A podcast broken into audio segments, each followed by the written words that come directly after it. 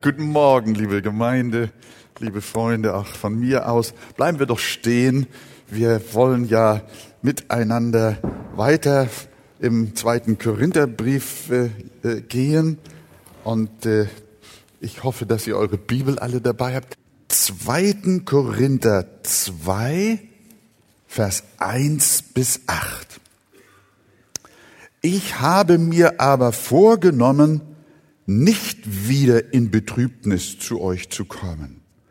Denn wenn ich euch betrübe, wer ist es denn, wer mich erfreut, wenn nicht der, welcher von mir betrübt wird? Darum habe ich dies euch auch geschrieben, damit ich nicht, wenn ich komme, von denen Betrübnis habe, über die ich mich freuen sollte da ich doch zu euch allen das Vertrauen habe, dass meine Freude euer aller Freude ist. Ich habe euch nämlich aus viel Bedrängnis und Herzensnot herausgeschrieben unter vielen Tränen, nicht damit ihr betrübt werdet, sondern damit ihr die Liebe erkennt, die ich in besonderer Weise zu euch habe. Hat aber jemand Betrübnis verursacht, so hat er nicht mich betrübt, sondern zum Teil, damit ich nicht zu viel sage, euch alle. Für den Betreffenden sei die Bestrafung genug, so dass ihr ihm nun im Gegenteil besser Vergebung und Trost gewährt, damit der Betreffende nicht in übermäßiger Traurigkeit versinkt. Darum ermahne ich euch, Liebe gegen ihn walten zu lassen.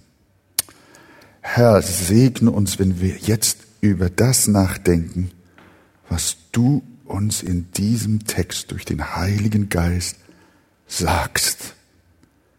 Amen. Ja, lasst uns Platz nehmen. Worum geht es in diesem Text? Wenn ihr das so auf euch wirken lasst. Es geht um Gemeindezucht. Wir würden heute besser sagen, um ein Gemeindedisziplinarverfahren. So etwas kennen viele Kirchen und Gemeinden heute weniger vielleicht überhaupt nicht mehr.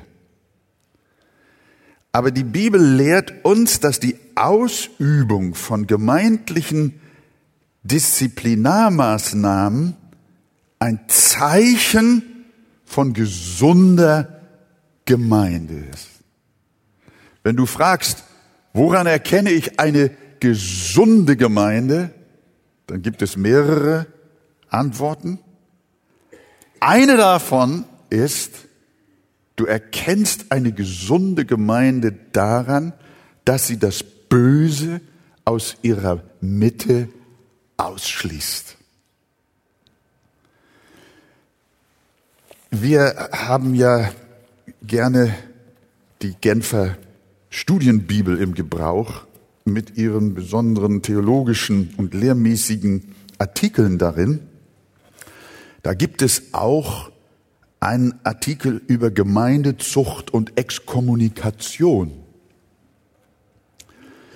Und da wird das Westminster-Bekenntnis zitiert wie folgt. Gemeindezucht ist notwendig, um Glaubensgeschwister, die einen Fehltritt begangen haben, zurechtzubringen und wiederzugewinnen, um andere vor den gleichen Fehltritten abzuschrecken, um den Sauerteig auszukehren, der sonst den ganzen Teich verderben könnte, um die Ehre Christi und das heilige Bekenntnis zum Evangelium zu verteidigen und um den Zorn Gottes abzuwenden, der gerechterweise auf die Kirche fallen könnte, falls sie dulden sollte, dass sein Bund und dessen Siegel durch offenkundige und hartnäckige Übertreter entheiligt werden. Und zum Schluss steht dann hier noch, der Zweck der Gemeindezuchtmaßnahmen in allen Varianten ist nicht, jemanden um der Strafe willen zu strafen, sondern Umkehr zu wecken und das verirrte Schaf wiederzufinden. Hier haben wir im zweiten Korinther 2 eine aktuelle Angelegenheit in der Frage von Gemeindezucht. Es ist ja Jesus selber, der sie angeordnet hat. Wenn eine Gemeinde zum Beispiel grobe und abscheuliche Sünde duldet oder sogar gut heißt, handelt es sich nicht mehr um eine Gemeinde nach biblischem Vorbild. Deshalb hat Jesus gesagt in Matthäus 18, wenn aber dein Bruder an dir gesündigt hat, so geh hin und weise ihn unter vier Augen zurecht. Hört er auf dich, so hast du deinen Bruder gewonnen. Hört er aber nicht, so nimm noch einen oder zwei mit dir, damit jede Sache auf der Aussage von zwei oder drei Zeugen beruht. Hört er aber auf diese nicht, so sage es wem? Der Gemeinde. Hört er aber auch auf die Gemeinde nicht, so sei er für dich wie ein Heide und Zöllner. Also keiner von der Familie der Gemeinde mehr. Und Paulus sagt, 1. Korinther 15, Vers 13, die Menschen, die draußen sind in der Welt und Böses tun, die wird Gott richten. Ihr aber verstoßt den Bösen aus eurer Mitte. Wenn er nicht Buße tut und umkehrt, es gibt genau besehen nur eine Sünde, die so schwer wiegt, dass sie den Ausschluss aus dem Leib Christi rechtfertigt. Und das ist die Sünde der Unbußfertigkeit. Wenn ein Mensch, der sich vergeht an dem Leib Christi, wenn er umkehrt und einsichtig ist, dann ist kein Ausschluss notwendig. Aber wenn er unbußfertig ist, dann muss er ausgeschlossen werden. Und diese Unbußfertigkeit ist eingetreten, wenn Glieder der Gemeinde halsstarrig an ihren ärgerniserregenden Sünden festhalten und sie auch noch rechtfertigen. Dann ist Kommunikation nach der Bibel geboten. Und das heißt Ausgrenzung. Und dabei stehen aber, das haben wir schon eben aus diesem theologischen Artikel gehört, zwei Dinge im Vordergrund. Die Sorge um die Seele des Uneinsichtigen und die Sorge um die geistliche Gesundheit der Gemeinde. Und nun kommt das hier in unserem Text heute sehr stark zum Tragen. Wie wir aus dem Zusammenhang sehen können, hatte sich ein Bruder in Korinth sehr schuldig gemacht, indem er nicht nur falsche Lehre verbreitete, sondern sogar öffentlich gegen Paulus, den Gemeindegründer, äh, zu Felde zog und ihn beleidigte und verleumdete. Und das hat im Herzen des Apostels sehr viel Betrübnis ausgelöst. Nach diesem Vorfall verließ er Korinth und schrieb von anderswo, wahrscheinlich von Ephesus aus, den sogenannten Tränenbrief, den er in unserer Passage Vers 4 mit diesen Worten erwähnt. Da sagt er den Korinthern, ich habe euch nämlich aus viel Bedrängnis und Herzensnot herausgeschrieben. Er hat diesen Skandal in der Gemeinde miterlebt, ist weggereist und schrieb in seiner Abwesenheit diesen Tränenbrief. Unter viel Tränen, nicht damit ihr betrübt werdet, sondern damit ihr die Liebe erkennt, die ich in besonderer Weise zu euch habe. In diesem Brief verlangte der Apostel von den Korinthern die Gemeindezucht. Disziplinarmaßnahmen gegen diesen spaltenden Bruder einzuleiten, der einen gewissen Teil der Gemeinde hinter sich gebracht hatte. Und Paulus erwartete, dass dieser Mann umkehren und Buße tun sollte. Und solange das noch nicht geschehen war, wollte Paulus die Korinther auch nicht ein zweites Mal besuchen. Ihr könnt euch an die Predigt vom letzten Sonntag erinnern. Da haben wir gehört, dass Paulus Reisepläne hatte, zu den Korinthern erneut zu kommen. Aber dann hat er es sich anders überlegt, nicht zu kommen. Und dann haben sie ihm vorgeworfen, du bist unzuverlässig und du bist launisch. Dein, dein Ja-Wort ist kein Ja-Wort, sondern bei dir ist mal Ja, mal Nein und man kann sich auf dich nicht verlassen. Nein, das war nicht die Sache. Der Grund, warum er seine Reisepläne änderte und nicht wieder nach Korinth zurückkommen wollte, war, weil er nicht nochmal in Betrübnis und Schmerz zu ihnen kommen wollte, weil eine ungeregelte Gemeindedisziplinarsache noch vorhanden war. Ich will erst wieder zu euch kommen, wenn ihr diese Sache geklärt habt. Deswegen 2. Korinther 2, Vers 1, so fängt unser, unser Abschnitt an. Ich habe mir aber vorgenommen, nicht wieder in Betrübnis zu euch zu kommen. Er befürchtete, dass dieser Mann weiter die Gemeinde untergräbt und es nur zu weiteren Konflikten kommen würde. Das war der wahre Grund, weshalb Paulus seine Reisepläne geändert hat. In Sachen Zuverlässigkeit war, wollte er dem Vorbild Gottes folgen und er, das war seine hundertprozentige Einstellung. Ja ist Ja und Nein ist Nein. Und Gott selbst ist mein Vorbild, denn er ist auch nicht mal Ja und mal Nein, sondern er ist Ja und er ist Amen in allen Dingen, die er versprochen hat in seinen Verheißungen. Und ich werde auch halten, was ich euch versprochen habe. Aber jetzt ist etwas Böses dazwischen gekommen. Liebe Korinther Gemeinde, klärt die Angelegenheit.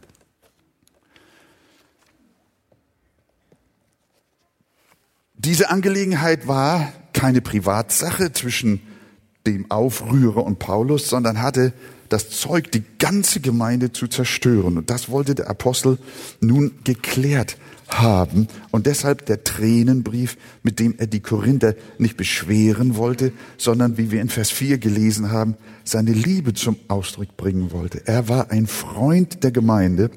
Er hatte sie im Glauben gezeugt und genährt. Sie waren seine geistlichen Kinder und er liebte sie. Es, die Motivation war Liebe, dass die Sache in der Gemeinde in Ordnung kommt. So soll es sein. Darum schrieb er diesen harten und ernsten Brief, der uns leider nicht erhalten war. Der Heilige Geist weiß es, deswegen wissen wir nicht sehr viel über den Menschen. Wir wissen nicht, wie er heißt. Wir wissen auch nicht, äh, was er im Detail getan hat. Aber der gesamte Zusammenhang lässt klar werden, dass Paulus mit diesem Mann ins Gericht gehen wollte über die Korinther Gemeinde. Paulus war, hat mit Sicherheit gebetet, dass die Gemeindezucht wirken möge und dass der Aufrührer Gnade zur Umkehr erhalten möge. Das war es. Und dann stellt sich natürlich die Frage, und wie ist es geworden?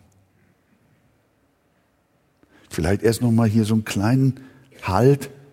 Liebe Geschwister, wir sind auch verpflichtet, Menschen, die haltstarrig sind, und in ihrer Sünde beharren und einen Lebensstil führen, der nicht mehr die Unterscheidung zwischen Gemeinde und Welt deutlich macht, dass solche Menschen, die bewusst und vorsätzlich nicht nach den Maßstäben der Heiligen Schrift leben wollen, die können nicht Mitglied, die können nicht Teil einer Gemeinde sein, deren Berufung es ist, Jesus immer ähnlicher zu werden. Das unterminiert unseren Auftrag, unsere Berufung, die Gott uns gegeben hat. Und manchmal sitzen wir auch als Pastoren zusammen und denken, hier müsste eigentlich schon etwas geschehen. Aber wir haben dann auch gerne noch Geduld und suchen das Gespräch. Und so soll es ja auch sein, sagt der Herr Jesus. Aber es ist kein Spaß, Mitglied in einer Gemeinde zu sein. Es geht nicht darum, viele zu haben. Das ist nicht die Intention unseres Herrn, sondern es geht darum, Menschen zum Leib Christi hinzuzufügen, die heilig leben möchten, wie auch Gott heilig ist. Denn ich bin heilig und ihr sollt auch heilig sein. Und wer das verwirft und dieser Maxime in seinem persönlichen Leben nicht folgen will, der kann nicht zur Gemeinde gehören. Und der wird nicht ausgegrenzt, sondern der grenzt sich selber aus. Und nachdem nun die Korinthergemeinde diesen Tränenbrief, diese Aufforderung des Paulus bekommen hat, schafft hier Ordnung in eurer Mitte, dann stellt sich natürlich die Frage, was ist daraus geworden? Und wir lesen und erkennen aus den folgenden Versen, die Gemeinde hat gehandelt und ihre Disziplinarmaßnahme fiel auf fruchtbaren Herzensboden. Gelobt sei der Name des Herrn.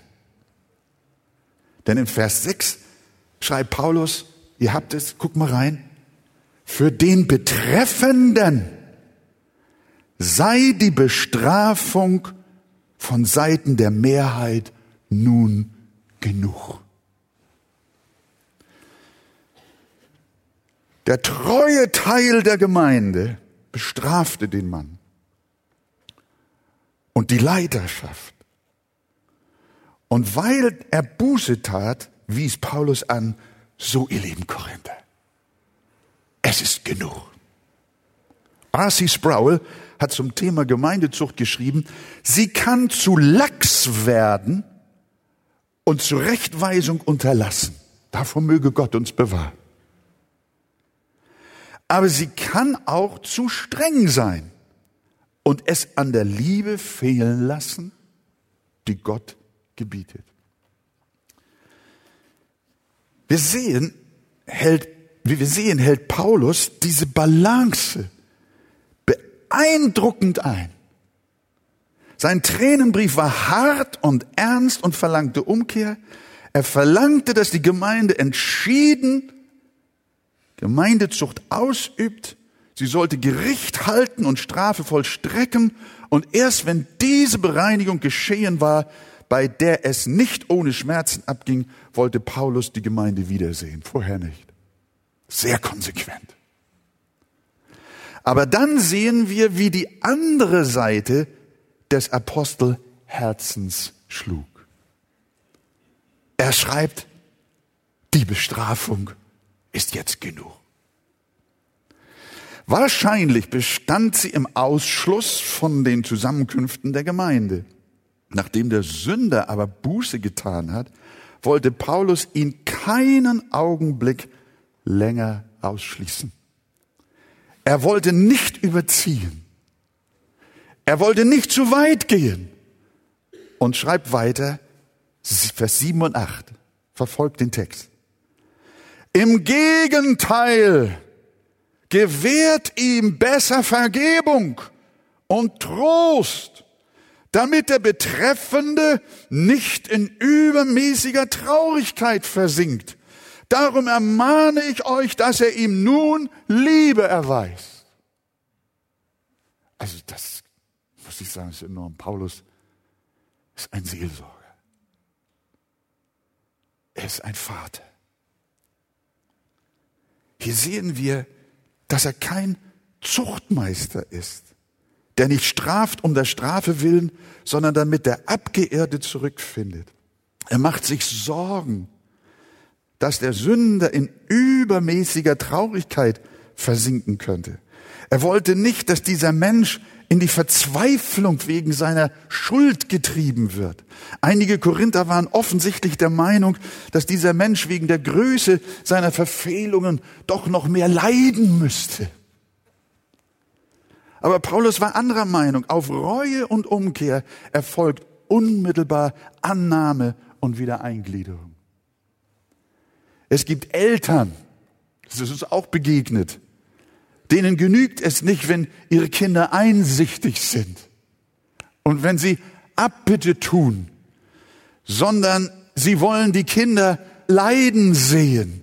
Sie möchten noch mehr Zerknirschung an ihnen sehen. Und so treiben sie nicht selten ihre Kinder in die Verzweiflung und in die Verbitterung. Deswegen schreibt der Apostel, ihr Väter, reizet eure Kinder nicht zum Zorn. Das heißt besser übersetzt noch, ihr Väter, tut nichts, dass eure Kinder auf die Straße der Bitterkeit kommen, auf die Straße der Verhärtung geraten. Gottes Ziel ist nicht, dass Menschen bitter werden wegen ihrer Sünde, sondern Gottes Ziel ist, dass sie zurechtgebracht werden.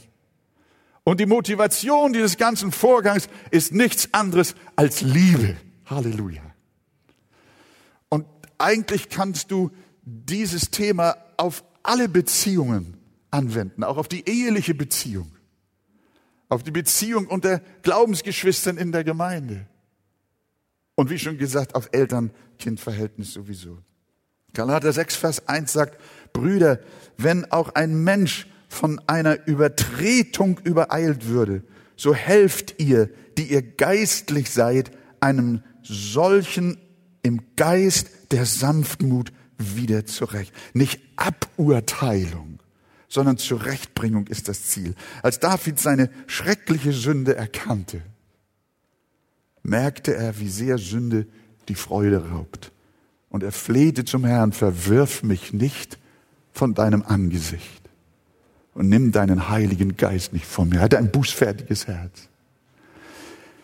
Und Jesus, sein Gott und Vater, hat ihm das gewährt. Er hat ihm Vergebung gewährt, hat sich wieder zu ihm gewandt, hat ihn nicht von seinem Angesicht verstoßen Gib mir wieder die Freude an deinem Heil. Deshalb, liebe Freunde, das Leben in der Gemeinde, wenn ihr euch verfehlt habt, bleibt nicht in eurer Verfehlung, sondern lasst euch ermahnen. Kehrt um, legt die Sünde ab. Euch soll vergeben werden. Ihr sollt nicht in eurer Traurigkeit versinken. Ihr sollt korrigieren aber nicht zugrunde gehen. Das ist die Botschaft. Stehen wir nochmal auf und lesen Vers 8 bis 11. 2. Korinther 2, Vers 8 bis 11. Darum ermahne ich euch, Liebe gegen ihn walten zu lassen. Denn ich habe euch auch deshalb geschrieben, um eure Zuverlässigkeit zu erkennen, ob ihr in allem gehorsam seid. Hier nimmt er Bezug auf diesen Tränenbrief. Ich habe euch geschrieben, damit ich erkenne, ob ihr auch als Gemeinde so zuverlässig seid, dass ihr diesen Fall klärt. Ob ihr in allem gehorsam seid. Aber dann, wem ihr aber etwas vergebt, dem vergebe ich auch. Denn wenn ich auch jemanden etwas vergebe, so vergebe ich es um euretwillen vor dem Angesicht des Christus, damit wir nicht von dem Satan übervorteilt werden. Seine Absichten sind uns nämlich nicht unbekannt. Wollen wir uns diese Aussagen auch noch mal anschauen? Setzt doch, äh, äh nimmt doch Platz, ihr Lieben. Wir hatten schon diesen Satz, darum ermahne ich euch Liebe gegen den Aufrührer, der Buße getan hat, walten zu lassen. Es erinnert uns an den irrlehrenden Mann, der sich in der Gemeinde Korinth schwer versündigt hatte. Insbesondere durch falsche Lehre und öffentliche Herabsetzung der Leiterschaft. Er hatte auch Paulus beleidigt, ihn bösartig beschimpft.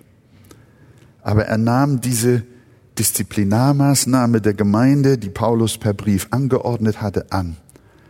Und das Ergebnis war, wie wunderbar, dass der Bruder so sehr über seine Sünde betrübt war, dass Paulus sich Sorgen machte, dass er an seinen Fehltritten zerbrechen könnte. An dieser Stelle kommt Paulus nun auf ein großes Thema. Es ist das Thema der Vergebung. Er hatte in Vers 7 schon gesagt, besser ihr gewährt ihm Vergebung und Trost. Er fordert die Korinther auch auf, Liebe gegen ihn walten zu lassen, denn einem bußfertigen Herzen gehört Vergebung. Und nun Vers 10. Wem ihr aber etwas vergebt, dem vergebe ich auch. Denn wenn ich auch jemand etwas vergebe, so vergebe ich es um euretwillen. Damit will Paulus eigentlich sagen, es ist überhaupt keine Frage, dass ich ihm vergebe. Ich habe ihm, ich habe euch eigentlich in meinen Lehren aufgefordert, denen zu vergeben, die bußfertig sind und die umkehren. Das ist das Prinzip, das er von Jesus gelernt hat und das er weitergegeben hat. Und ich vergebe, weil ihr auch vergeben habt. Wir sind uns darin eins. Und ich möchte an dieser Stelle einen kleinen Einschub machen, warum wir denn vergeben sollen. Paulus war ein Lehrer der Vergebung, Jesus. Das erste ist, wir sollen unserem Herrn ähnlich werden. Gläubige sind Gott nie ähnlicher, als wenn sie vergeben. Denn er ist ein Gott der Vergebung. Nehemiah 9, Vers 17, aber du bist ein Gott der Vergebung, gnädig und barmherzig, langmütig und von großer Güte. Der berühmte äh, Satz aus Micha 7, Vers 18 heißt, wo ist solch ein Gott wie du bist, der die Sünde vergibt und er lässt die Missetaten den übrigen seines Erbteils.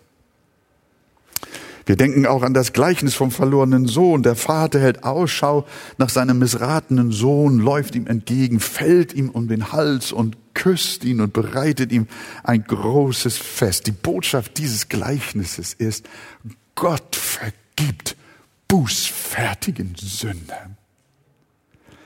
Menschen, die zerbrochenen Geistes sind und ein zerschlagenes Herz haben,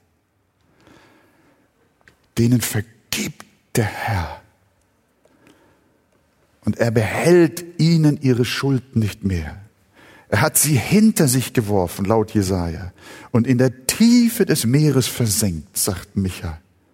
Und als Jesus am Kreuz war, betet der Vater, vergib ihnen, denn sie wissen nicht, was sie tun. Und wenn wir wirklich dem Vater und dem Sohn ähnlich werden wollen, was müssen wir dann lernen? Habt ihr überhaupt zugehört? Jetzt kommt keine Antwort. Vergeben, Vergebung lernen. Möchtest du Jesus ähnlich werden, deinem Vater im Himmel ähnlich werden, dann kannst du es nicht, ohne leidenschaftlich Vergebung einzuüben. Das zweite ist, wer nicht vergibt, übertritt das sechste Gebot, du sollst nicht töten. Wir hören in der Bergpredigt, wie Jesus dieses Gebot auslegt. Er sagt, ihr habt gehört, dass zu den Alten gesagt ist, du sollst nicht töten. Wer aber tötet, der wird dem Gericht verfallen. Und ich sage euch aber, jeder, der seinem Bruder ohne Ursache zürnt, wird dem Gericht verfallen.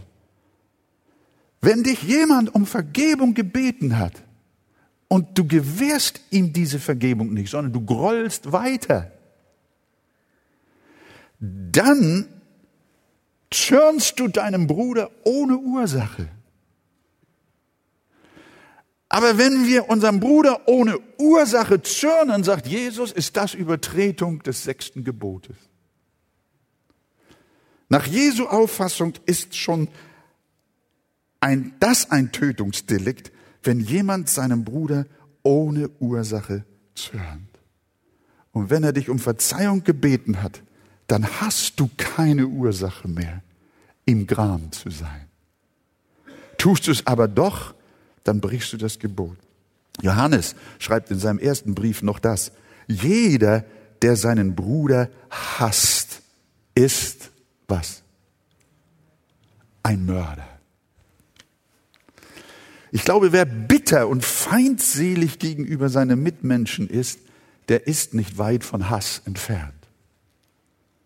Denn wer nicht liebt, der hasst. Es gibt keinen neutralen Raum, kein Niemandsland dazwischen. Entweder liebst du ihn oder du hasst ihn.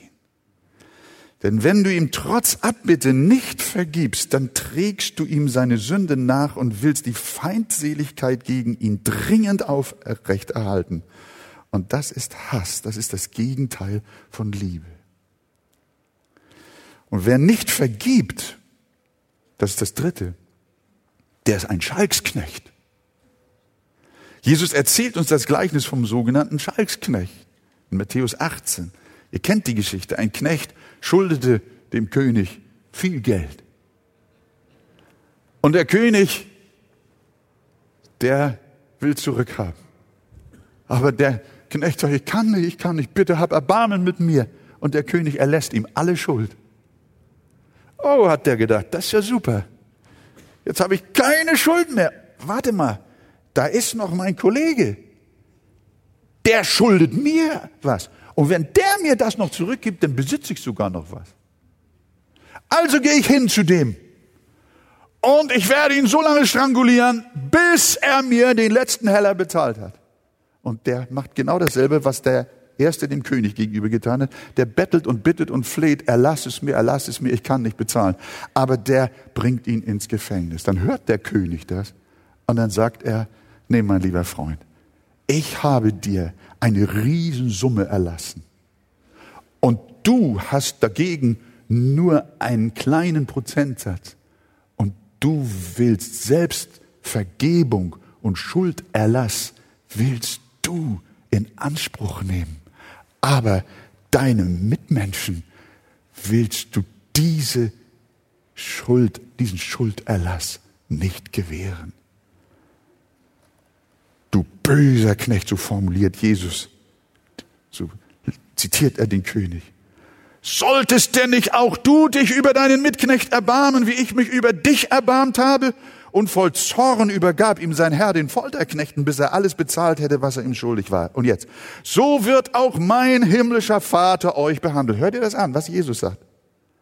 so wird auch mein himmlischer Vater euch behandeln, wenn ihr nicht jeder seinem Bruder von Herzen seine Verfehlungen vergibt.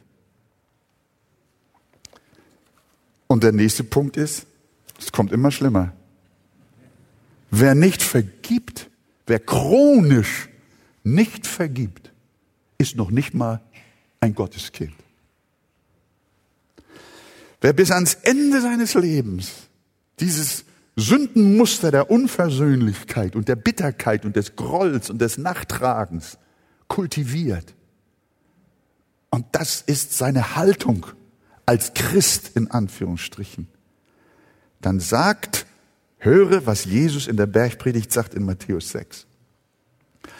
Denn wenn ihr den Menschen ihre Verfehlungen vergebt, so wird euch euer himmlischer Vater auch vergeben. Wenn ihr aber den Menschen nicht vergebt, so wird euch euer Vater eure Verfehlungen auch nicht vergeben. Wie willst du dann an der Himmelspforte Einlass bekommen?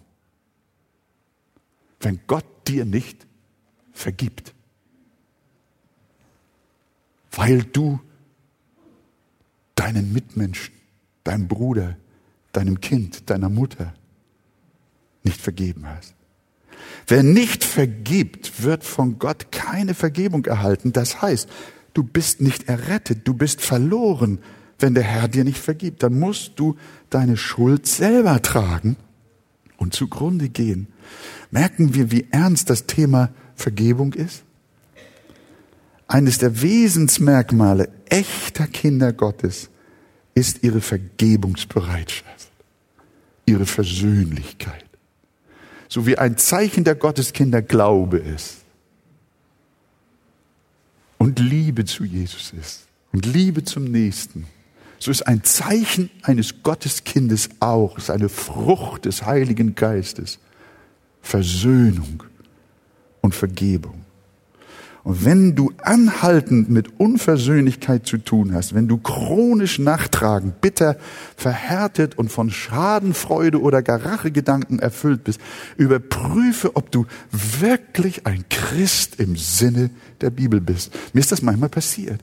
Langjährige Gemeindebesucher habe ich irgendwie dann in ihrem persönlichen Umfeld erlebt mit, mit, mit Ehepartner oder Kindern oder Nachbarn und es kommt aus dem Munde dieser Menschen eine, ja, ich möchte fast sagen, eine Jauche bitterer Worte. Und Jakobus sagt, kann denn aus einer Quelle zwei verschiedene Sachen kommen? Bitteres und Süßes. Das geht doch gar nicht. Das stimmt doch nicht. Und ich merkte, sag mal, ist das überhaupt ein Christ? Und Paulus sagt ja deshalb, prüfe, ob du im Sinne der Bibel ein Christ bist, ob du wirklich im lebendigen Glauben stehst. Und das Letzte, was Vergebung unmöglich macht, wer nicht vergibt, kann nicht anbeten. Fehlende Vergebungsbereitschaft macht Gläubige unfähig für die Anbetung. Ihr kennt diese Stelle in Matthäus 5, in der Jesus Folgendes sagt. Wenn du nun deine Gabe zum Altar bringst und dich dort erinnerst, dass dein Bruder etwas gegen dich hat, so lass deine Gabe dort vor dem Altar und geh zuvor hin und versöhne dich mit deinem Bruder. Und dann komm und opfere deine Gabe. Dann komm und bete an. Dann komm und feiere Abendmahl.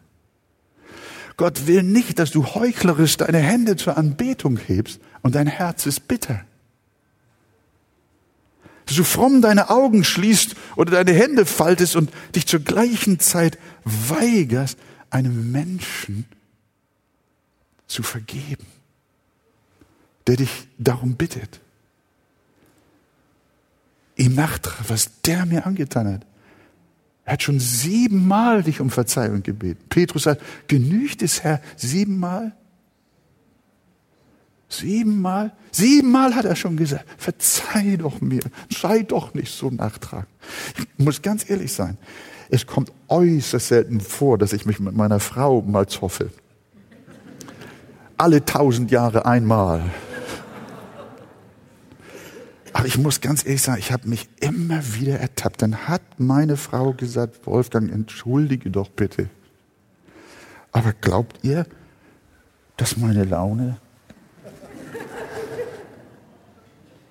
irgendwas in mir hat immer gesagt, nee, irgendwie muss das, muss sie noch weiter runter. Das, nee, nee, nee, nee, nee, die hat das noch nicht begriffen, was sie verkehrt gemacht hat. Also, nun sei doch nicht so, ich hab dir doch schon gesagt, verzeih mir doch. Hä? Ja. Ich, ja, irgendwie muss ich ja. bleibt Gott sei Dank nicht dabei. Aber, aber Jesus sagt, wenn dich einer siebenmal gebeten hat, siebenmal, dann sagt er siebenmal, siebzigmal. Bitte den Herrn, dass er dir ein Herz gibt, dass du anderen Menschen aufhörst, böse zu sein. Und jetzt kommt etwas, die Zeit geht jetzt dahin und das möchte ich jetzt aber doch noch, darauf möchte ich euch aufmerksam machen. Es ist so lohnend, mal zu schauen, was Paulus hier jetzt weiter schreibt, in Vers 10 nochmal.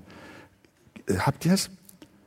Wem ihr aber etwas vergebt, dem vergebe ich auch.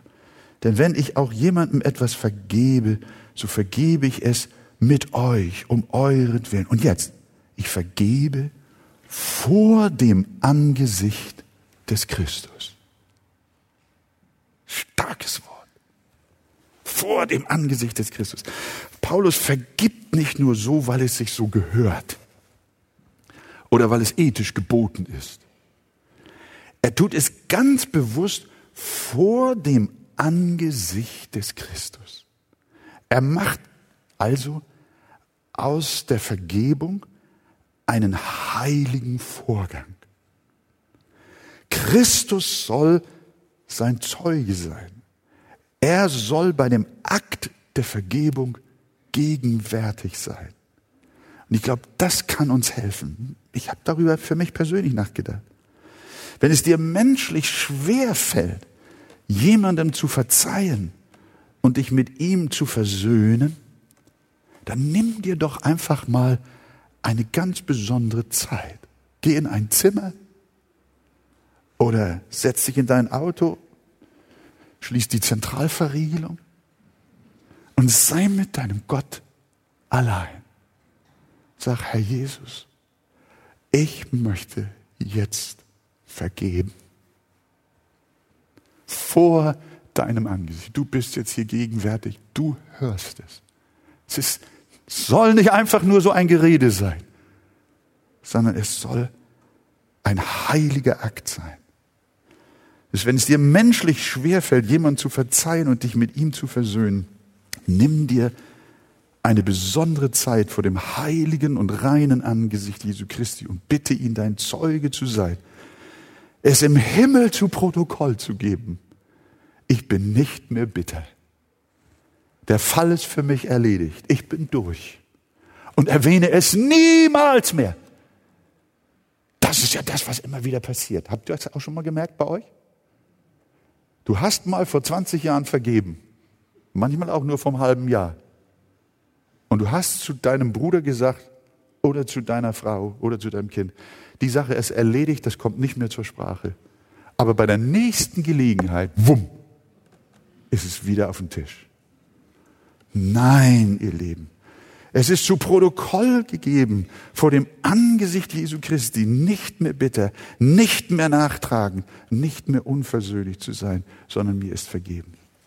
Und das hier auch noch, Vers 11. Damit wir nicht von dem Satan übervorteilt werden. Seine Absichten sind uns nämlich nicht unbekannt. Paulus sagt uns hier eigentlich, ihr lieben Korinther, dieser Vergebungsvorgang, diese Vergebungsfrage ist ein Feld, das versucht der Teufel zu verminen. Das ist ein Feld, da hat er sein Unwesen. Und da pass auf, die Gemeinde hat nämlich einen Todfeind, über dessen Absichten wir uns dringend im Klaren sein müssen. Er ist der Vater der Lüge und will die Wahrheit niederhalten. Und darum versucht er zwei Dinge in der Gemeinde immer wieder. Erstens, wenn jemand in Sünde gefallen ist, versucht er ihn davon zu überreden, dass es das Beste ist, die Sünde zu verdrängen, sich ihr nicht zu stellen, sie auch nicht zu bekennen und einfach so weiterzumachen wie bisher.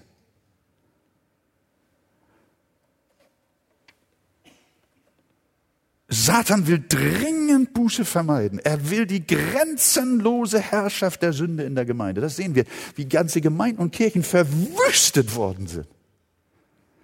weil in der Gemeinde die Sünde herrscht und sogar noch verherrlicht wird.